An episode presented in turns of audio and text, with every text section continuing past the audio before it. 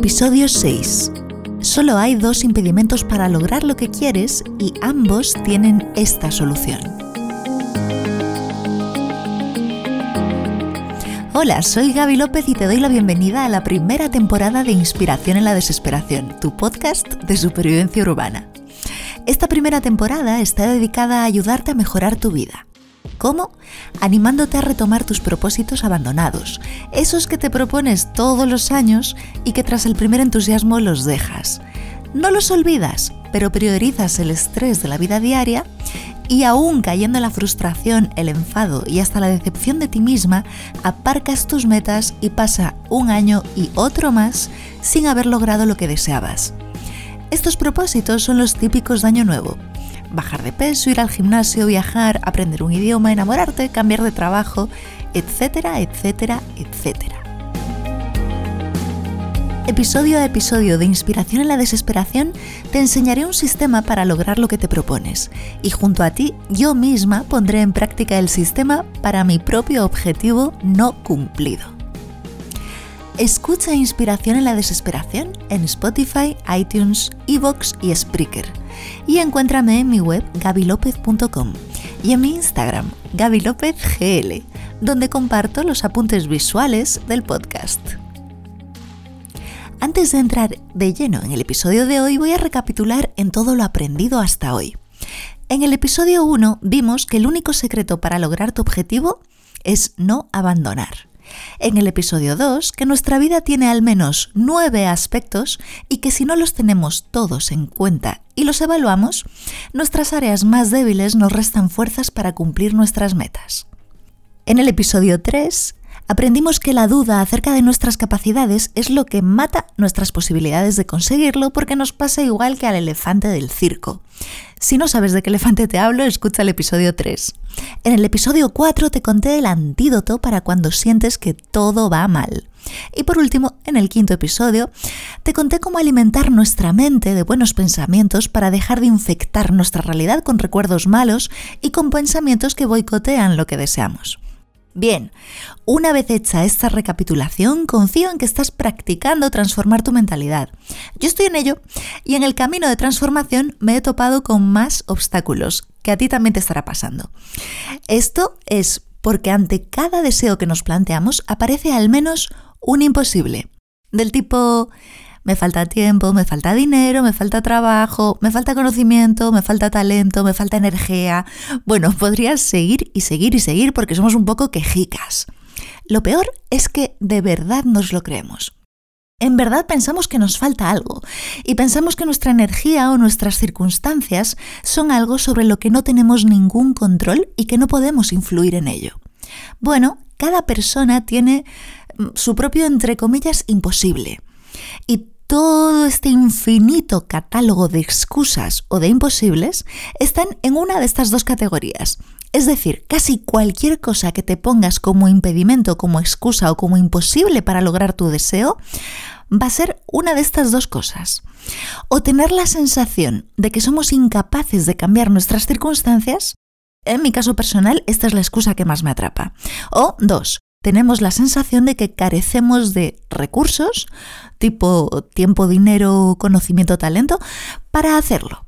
Ya te conté un poco de la historia de Martin Luther King en el episodio 4. Vuelvo a él una vez más porque su historia me parece especialmente inspiradora, ya que el cambio que Martin Luther King hizo en el mundo, no solamente en su propia vida, tenía estas dos componentes. Por un lado, parecía imposible cambiar sus circunstancias ya que había que cambiar las leyes del mundo entero, y desde luego carecía de los recursos para hacerlo. Luego, ¿cómo lo hizo? La respuesta es solo una, simple, directa y súper poderosa. Lo hizo creyendo que podía hacerlo. Aún con el mundo en contra, Martin Luther King creyó en su sueño y lo hizo realidad.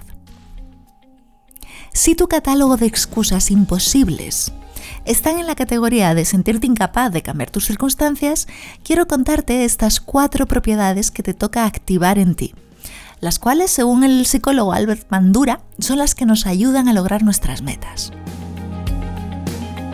Intención. Al igual que Martin Luther King, te toca soñar imaginar una vida y una realidad mejor que la que estás experimentando. 2. Visualización.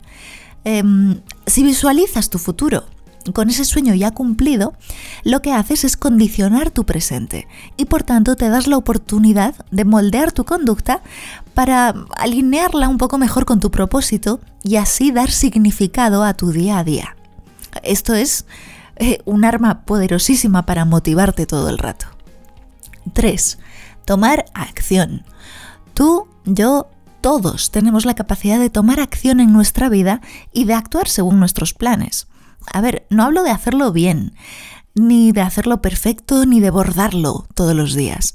Hablo simplemente de tomar acción, de hacerlo. Mini pasos, mini acciones, mini decisiones que marquen un rumbo consciente y constante hacia tu meta. Y por último, cuatro, autoevaluación. Esto significa que tras cada acción nos toca hacer ajustes, correcciones, revisar nuestros planes y así no dejar de dirigirnos hacia donde deseamos. No se trata de no equivocarse, se trata de hacerlo, equivocarse, corregirlo y seguir creciendo. De verdad, cualesquiera que sean nuestras circunstancias, claro que por supuesto que nuestras vidas son más que mejorables. Si te cuesta creerlo, es porque crees que no tienes el control sobre lo que te sucede y no te das cuenta que hay algo sobre lo que sí tienes el mando todo el rato y es sobre lo que tú piensas acerca de ti y de tu vida. Practica los cuatro pasos anteriores y verás el cambio. Respecto a la segunda categoría, a la de sentir como insuficientes nuestros recursos, tengo que decirte que nunca, nunca son el reto principal para cumplir nuestros sueños.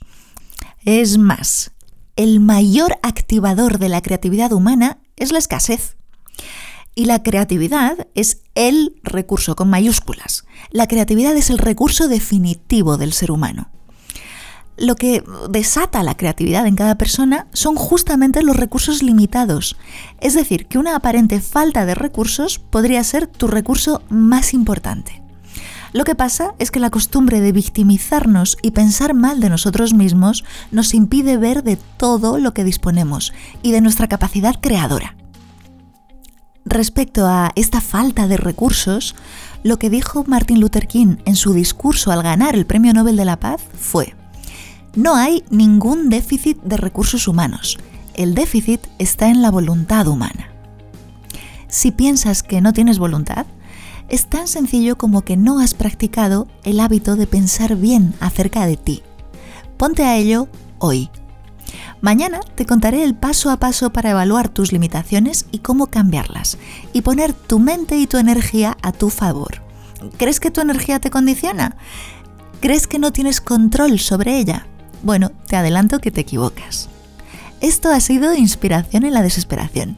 Gracias por compartir estos minutos de tu tiempo conmigo y mañana más.